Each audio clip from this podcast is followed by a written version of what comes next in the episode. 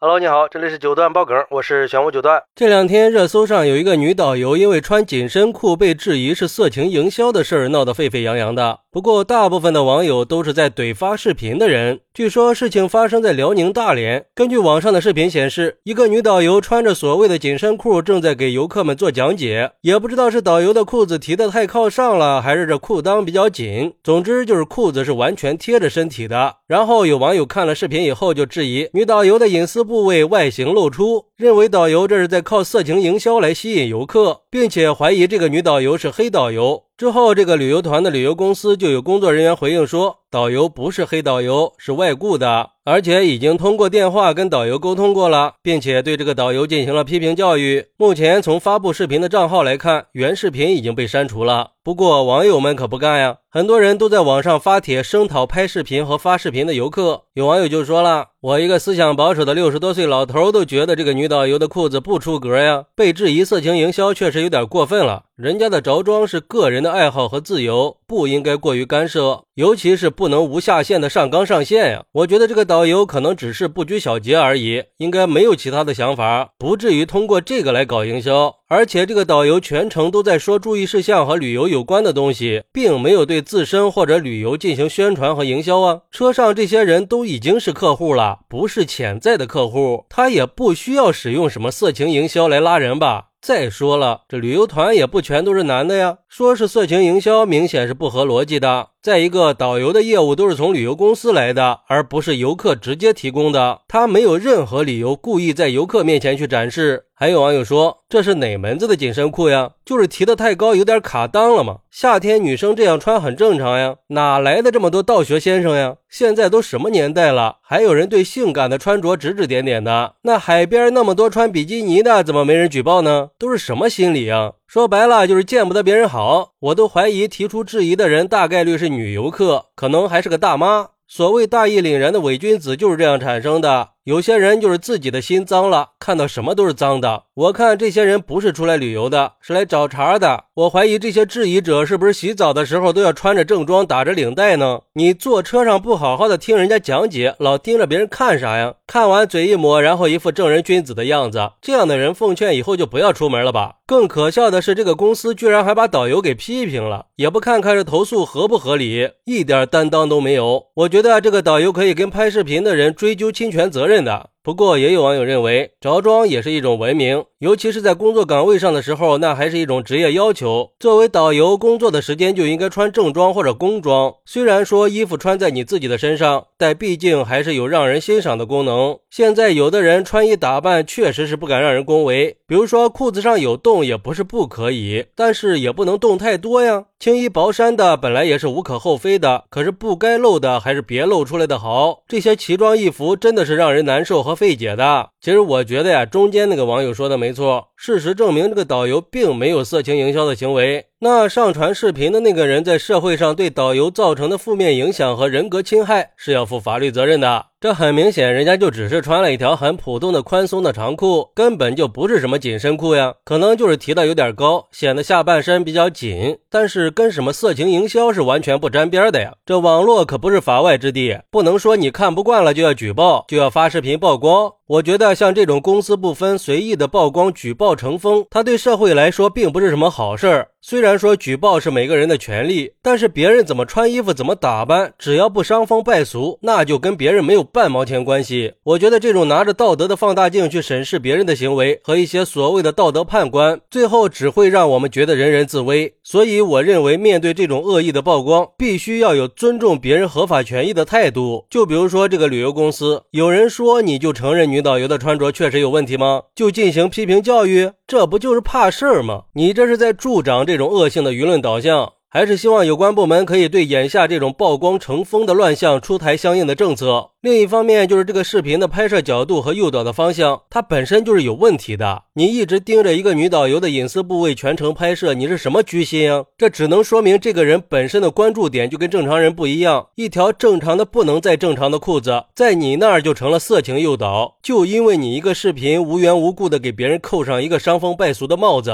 我只想说，一个人如果心术不正的话，夏天。不管看到什么样的穿着打扮，那都会觉得是色情的，还是要点脸吧。好，那你觉得女导游穿紧身裤能算是色情营销吗？快来评论区分享一下吧！我在评论区等你。喜欢我的朋友可以点个订阅、加个关注、送个月票，也欢迎点赞、收藏和评论。我们下期再见，拜拜。